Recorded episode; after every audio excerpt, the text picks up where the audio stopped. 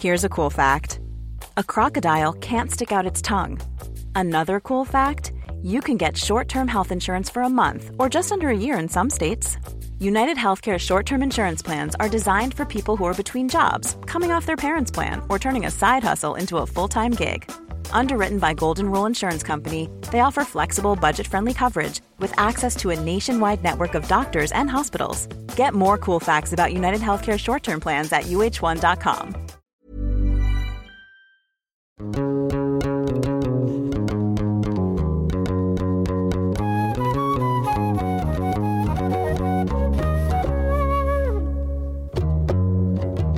Bonjour à tous et bienvenue dans ce nouvel épisode hors série de Jeans Podcast.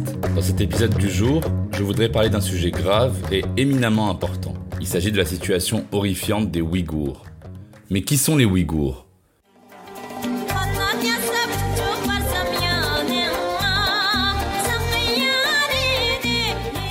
Les Ouïghours, c'est un peuple turcophone à majorité musulmane sunnite qui habite dans la région autonome du Xinjiang, en Chine. Ils cohabitent avec d'autres groupes ethniques, dont les Kirghizes, les Kazakhs, les Tibétains et les Han. Les Han constituent le plus grand groupe ethnique de Chine, 92%, et même du monde d'ailleurs. Si bien que par abus de langage, on parle des Han comme d'un peuple chinois, et que la langue chinoise se dit Hanyu la langue des Han, au lieu de Zhongwen. Il y a donc là déjà un effacement. En tout cas, les Ouïghours ne sont pas des Chinois. J'ai moi-même passé trois ans de ma vie à Shanghai, ville traditionnelle du futur, où j'ai occupé des fonctions managériales qui ne m'ont pas empêché d'entendre de la part d'une employée, Jamal, quand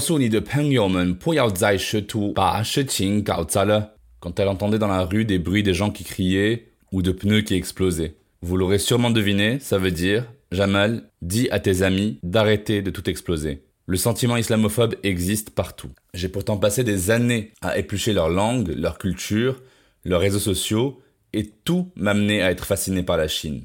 Tout, sauf le gouvernement, sauf le cadre liberticide. Depuis le 11 septembre 2001, l'idéal communiste d'une nation immense où tout le monde est à égalité a été perverti par le socialisme de marché, l'ultra-puissance des technologies, l'intelligence des élites qui ont choisi le capitalisme et par un culte de la personnalité des dirigeants éternels. L'antiterrorisme a été synonyme d'anti-islamisme et par amalgame assez commun, synonyme d'anti-islam. Depuis, les communautés ouïghours ont subi des répressions en crescendo. En mars 2017, le gouvernement chinois interdit le port du voile islamique pour les femmes et le port des barbes anormales pour les hommes. En avril, les nouveau-nés ne peuvent plus porter des prénoms comme Mohamed. Des campagnes de stérilisation forcée sont mises en place par les militaires. En août 2018, un comité d'experts des Nations Unies estime qu'un million d'Ouïghours seraient détenus dans des camps d'internement et que 2 millions d'entre eux le seraient dans ce qu'on appelle des camps politiques d'endoctrinement. On leur inculque l'idéologie du Parti communiste, seule religion véritablement autorisée. On les force à manger du porc, à boire de l'alcool, à chanter cinq fois par jour des hymnes du parti, des mesures de rééducation sont mises en place et sont censées prévenir une radicalisation potentielle. Les mosquées sont détruites, les enfants sont torturés, les femmes sont violées, les hommes émasculés. Le génocide nous rappelle les affres d'histoire ignobles de l'humanité, comme le génocide des populations autochtones du Canada, le génocide arménien, celui des Tutsis au Rwanda, ou bien sûr la Shoah. Alors il ne s'agit pas tant de comparer ou de hiérarchiser les horreurs, mais bien de reconnaître les exterminations planifiées par des États à l'encontre d'une population. Voyons ensemble en quoi ce crime contre l'humanité se double d'un caractère patriarcal, sexiste, raciste, xénophobe et islamophobe. Aux côtés de l'eurodéputé Raphaël Glucksmann, qui s'est inlassablement exprimé avec colère sur la situation terrifiante du peuple ouïghour, une femme incroyable est devenue le visage de la lutte pour la reconnaissance du génocide ouïghour. C'est cette femme que j'ai voulu inviter aujourd'hui. Elle s'appelle Dilnur Reyan. Dilnur est née au Xinjiang et est arrivée en France il y a une vingtaine d'années pour faire ses études. Elle est devenue docteur en sociologie et s'est continuellement battue pour les droits des minorités ouïghours en Chine. Elle est enseignante à l'INALCO et à l'école des mines Télécom. Elle est d'ailleurs présidente de l'Institut ouïghour d'Europe depuis mars 2019. Dilnur, merci beaucoup d'avoir accepté mon invitation dans Jeans Podcast. Merci de m'avoir invité. Alors d'abord des éléments de contexte. Le Xinjiang en chinois signifie littéralement les nouvelles frontières. Est-ce que tu pourrais nous expliquer déjà en quoi cette région de Chine que les Occidentaux ont appelée le Turkestan oriental est une région dite autonome? Et, euh, Xinjiang euh, signifie effectivement euh, non seulement nouvelle frontière, mais aussi nouveau territoire. Et euh, anciennement, euh, ce terme était traduit également par colonialisme et colonisation. donc, c'est pourquoi c'est un terme colonial attribué par les Chinois, par les colonisateurs, et c'est pourquoi aussi c'est aussi autant contesté par la diaspora ouïghour notamment. La Chine communiste depuis 1949, euh, c'est un héritier d'un territoire colonisé par le dernier empire, Manchu. C'est une population euh, mongole euh, qui ont gouverné euh, tous ces territoires qu'on appelle aujourd'hui la Chine et qu'à la suite de ce dernier empire, par, la, par des révolutions nationalistes chinoises, contre les barbares qui sont les Manjou et que euh, ensuite en 1912 euh, enfin les nationalistes ont donné un terme au dernier empire euh, et ont fondé la République de Chine. Entre 1912 jusqu'à 1949 ça a été la période des périodes chaotiques dans le territoire chinois, en, Chine continentale, entre les nationalistes qui au pouvoir mais, euh, et les communistes qui se sont formés à partir de 1921. Et ensuite, avec la défaite du Japon à la fin de la Deuxième Guerre mondiale, euh, ça a été une, aussi une opportunité pour les communistes qui ont vaincu également les nationalistes qui ont soutenu les Japonais, euh, qui ont repris le territoire qu'on appelle aujourd'hui la Chine. Sauf qu'en fait, ce territoire, non seulement c'est le territoire traditionnel de, de, des Chinois, mais aussi des territoires colonisés au, au cours du 18, 19e siècle, euh, notamment le territoire de Tibet et du Turkestan oriental, qui est le territoire ouïghour. Euh, à la fin de la deuxième guerre mondiale, étant euh, la Chine euh, communiste, en fait, elle s'est rangée comme victime de de l'impérialisme occidental et ainsi, en se montrant un, comme grand frère des pays pauvres, la Chine a pu éviter la question de décolonisation et donner l'indépendance aux territoires colonisés tels que euh, le Tibet,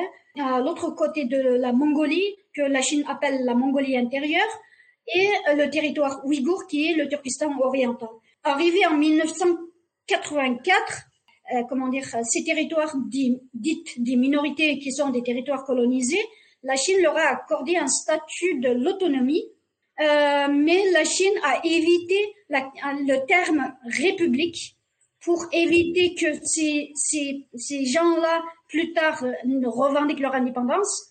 Et donc, au lieu de les appeler, de leur donner un statut euh, à la manière soviétique de république autonome, la Chine a réduit en leur donnant un statut de région autonome. Et que ainsi, en Chine euh, euh, continentale, en, Chine euh, communiste, il y a depuis les années 50 cinq régions autonomes, tous des territoires colonisés et que et tous situés aux frontières, donc en fait qui sont qui partagent des frontières avec les pays étrangers.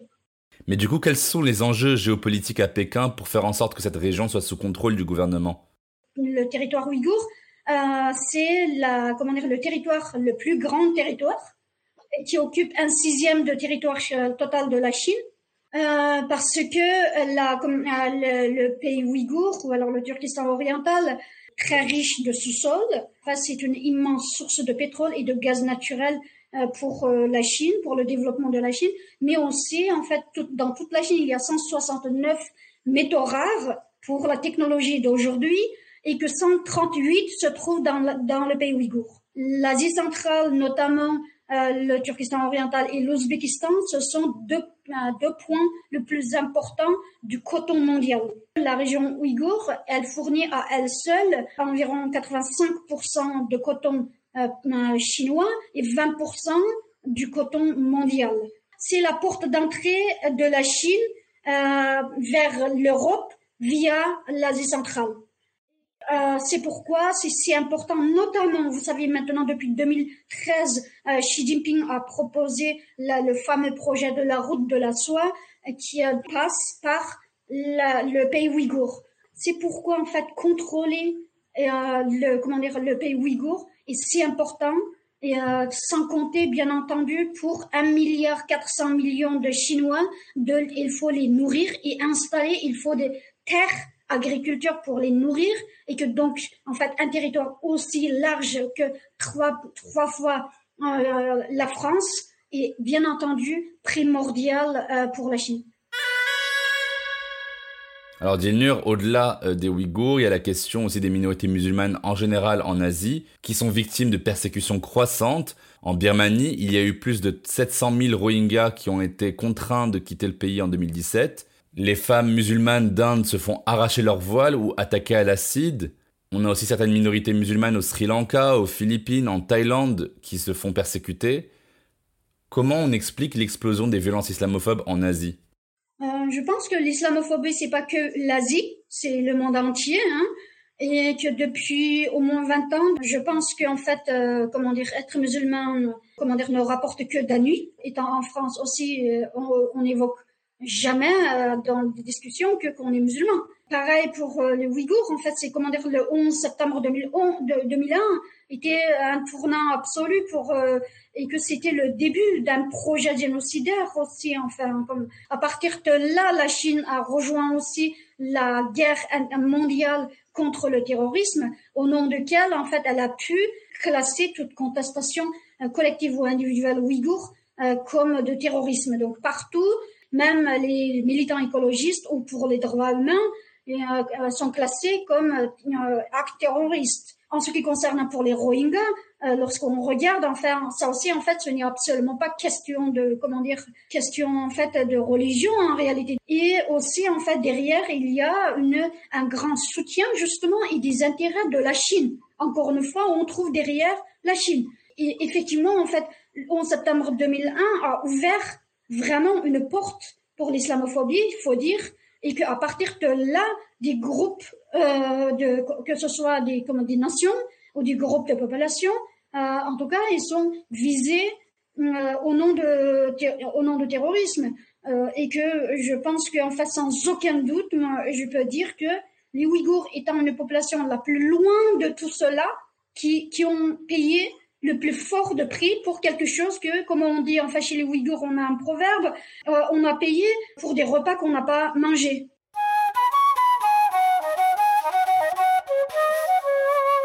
Alors rentrons maintenant dans le vif du sujet. Les Ouïghours sont déportés et internés dans des camps où ils doivent renoncer chaque matin à leur foi, à leur langue, à leur identité et doivent faire serment d'allégeance à Xi Jinping. Ils sont réduits à l'esclavage et permettent à des entreprises proches du gouvernement ou des multinationales comme Zara de s'enrichir.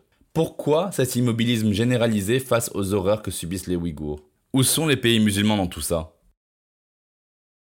Cette semaine, euh, la délégation des pays arabes vient de rendre visite euh, dans le territoire ouïghour et, et, on déclarait que tout, tout allait bien, euh, qu'il n'y avait pas de génocide euh, et que c'était des mensonges occidentaux. Euh, vous voyez, en fait, en termes de... Euh, avant de parler de l'immobilisme mondial, il faut parler de euh, collabos musulmans plutôt. Pratiquement tous les pays sont collabos et ce sont les pays occidentaux qui soutiennent, qui, soutiennent les Ouïghours, même si le soutien est minime, même si c'est plutôt en fait dans la parole que dans la dans l'acte mais au moins, en fait, on aura aimé, on aura voir, c'était le devoir des pays musulmans de soutenir activement ou au moins, comme dit en fait en islam, si tu peux pas euh, soutenir par tes actes, soutiens au moins par tes paroles. Si tu peux même pas parler, fais au moins en fait des comment dire euh, dans ton cœur. Sauf qu'en fait, ce qu'on voit, c'est en fait un soutien actif euh, des pays musulmans et des sociétés musulmanes avec ce diable en fait. C'est probablement en fait le diable qu'on parle en fait dans la religion, euh, l'état diable.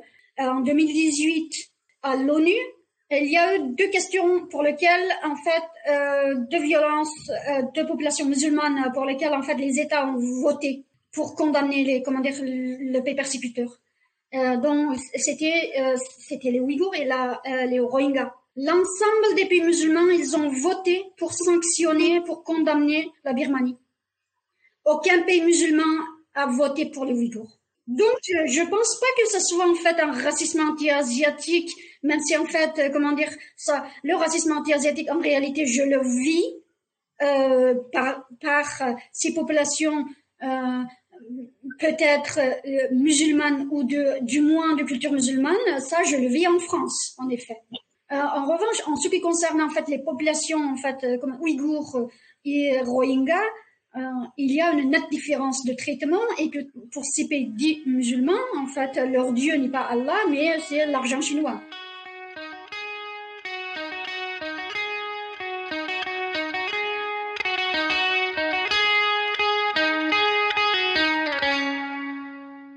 C'est vrai que la violence inouïe de ce que subissent les peuples ouïghours n'est plus à démontrer. Il y a eu suffisamment de documentaires, de fuites d'informations classées confidentielles par le gouvernement chinois, d'enquêtes journalistiques brillantes pour comprendre que ces espaces sont des espaces déshumanisants et inhumains. Mais à l'intersection du genre et du racisme, les femmes subissent d'autant plus de violences, comme la stérilisation forcée. J'avais suivi le témoignage de Gulbar ATYG, ou même de Gulbar Jalilova, rescapés ouïghours qu'ils ont stérilisés torturés, violés dans un camp? La grande question, du coup, pour toi, c'est en quoi la libération ouïghour est aussi un combat féministe? Ne pas reconnaître le génocide euh, des Ouïghours, c'est aussi du sexisme. Bien sûr, en fait, dans tous les conflits, c'est souvent euh, les, euh, les femmes et les enfants qui sont ciblés. Enfin, dans les crimes contre l'humanité, crimes de guerre, ou alors crime de génocide, lorsqu'on va en fait la tactique de, de, l'ennemi, euh, c'est euh, d'abord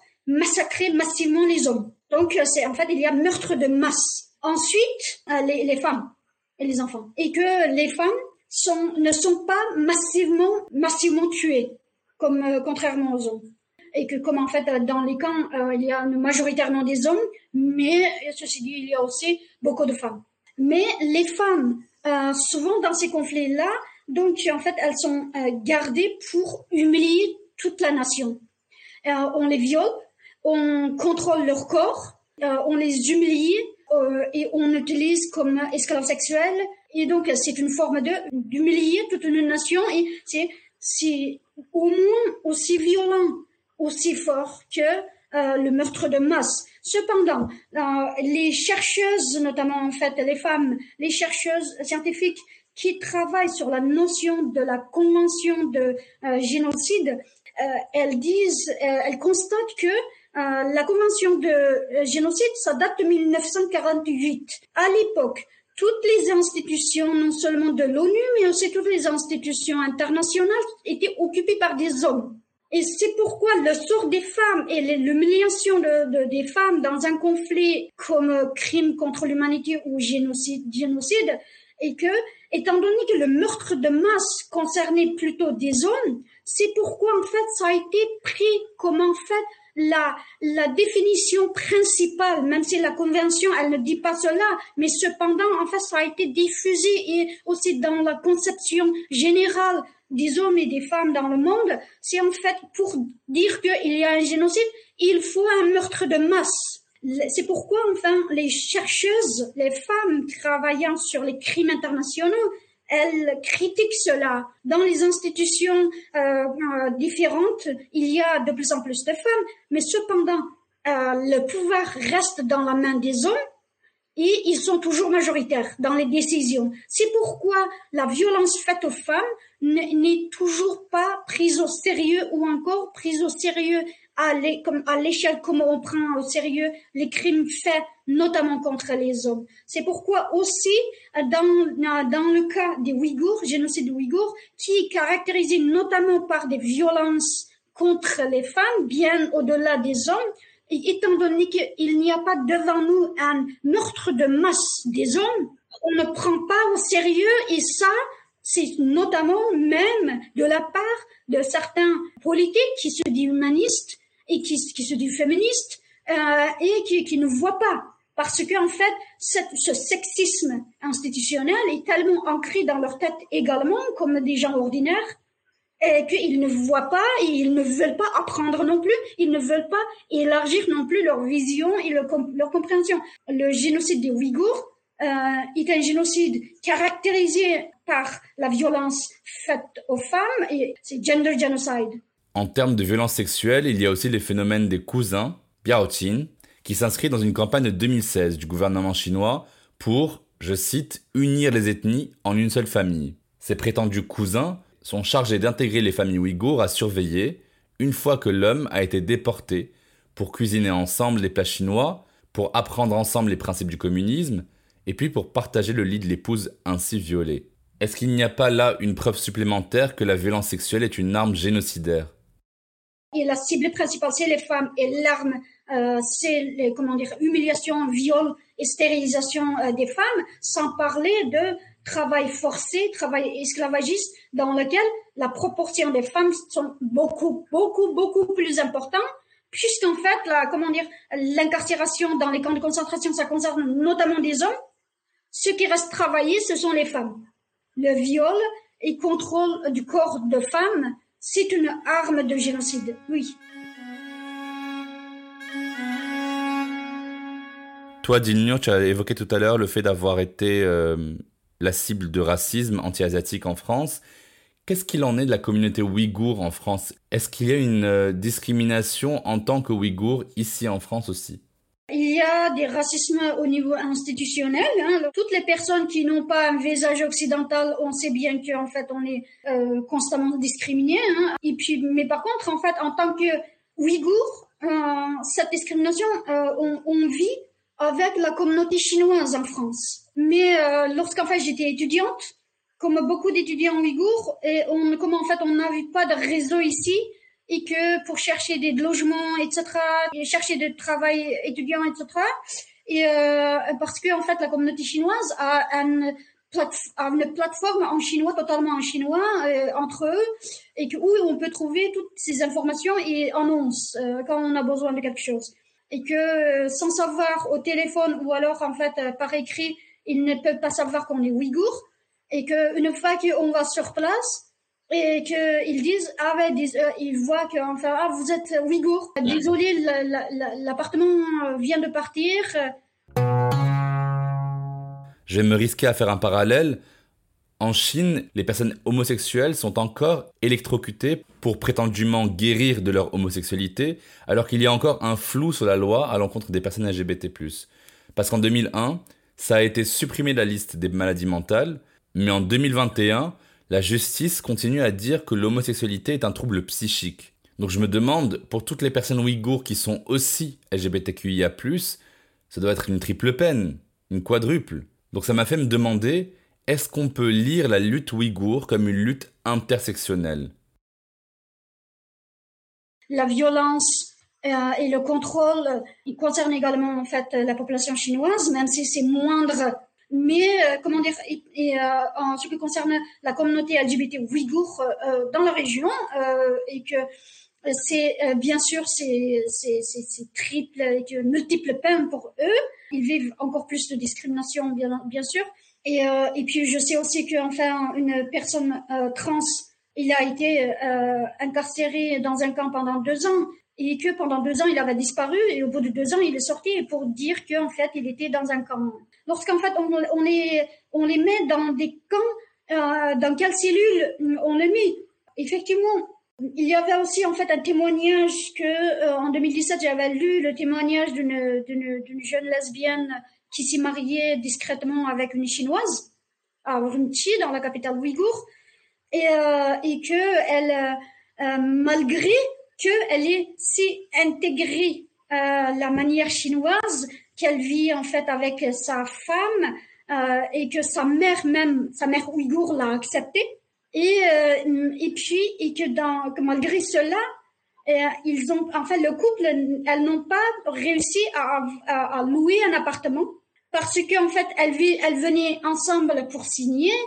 Et lorsqu'en fait, comment dire, et le propriétaire voit immédiatement, ah oui, tu es ouïghour, non, on te donne pas parce que la discrimination, elle est d'autant plus depuis le début de génocide, euh, ce n'est plus une discrimination, c'est ouvert, c'est la porte ouverte euh, à tout.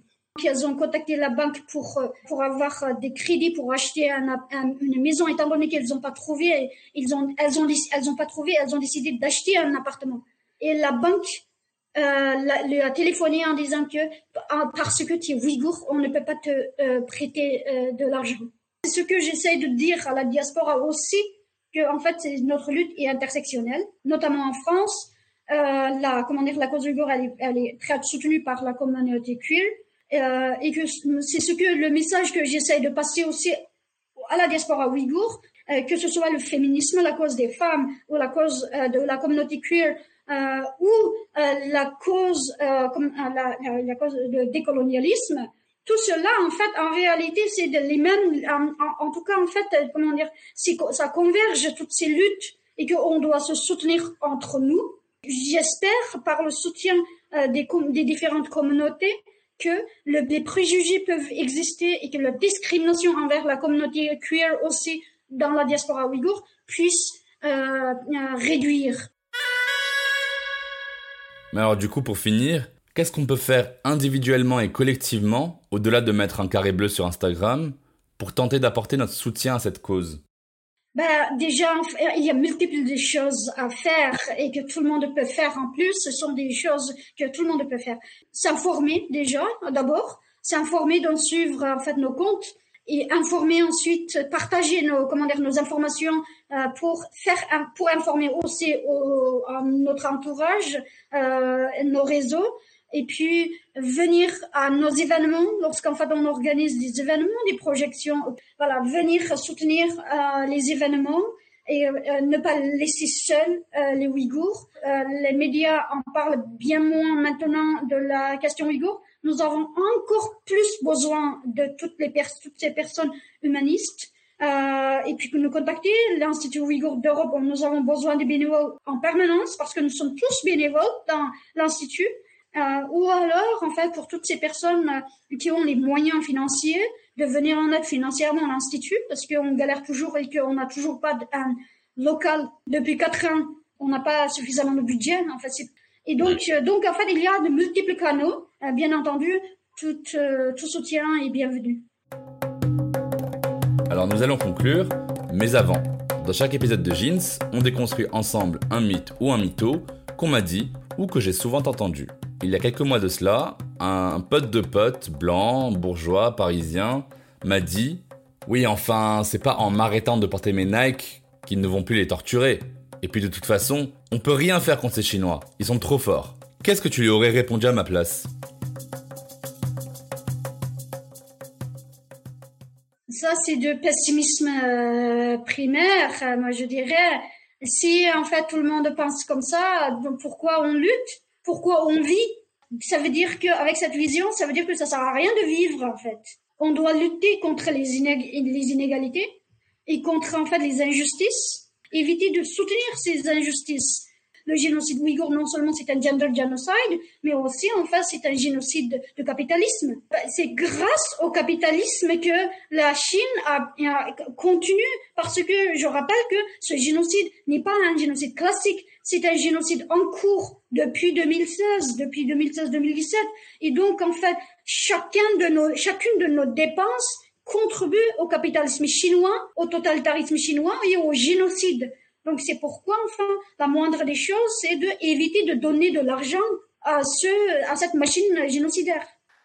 Dilnur, merci mille fois d'avoir répondu à mes questions. Ben, je t'en prie, merci pour l'invitation. Et je peux te, souligner que, tu sais, le mot jeans, c'est un mot ouïghour aussi, parce que ça vient d'arabe. Et donc, jeans, c'est euh, le sexe en ouïghour. Eh bien, incroyable. Effectivement, jeans, ça veut dire sexe en arabe, mais du coup, ça veut dire sexe aussi en ouïghour. Et sur ce, je vous remercie de nous avoir écoutés. Que vous soyez sur Spotify, Apple Podcast, Google Podcast, Deezer ou autre, n'oubliez pas de vous abonner au podcast Jeans et de laisser vos questions, vos commentaires. Mettez 5 étoiles sur toutes les plateformes. Abonnez-vous au compte at jeans-du-bas podcast sur Instagram. Partagez autour de vous, car il y a sûrement quelqu'un quelque part qui a besoin de ce message d'amour et de paix. A bientôt dans Jeans Podcast.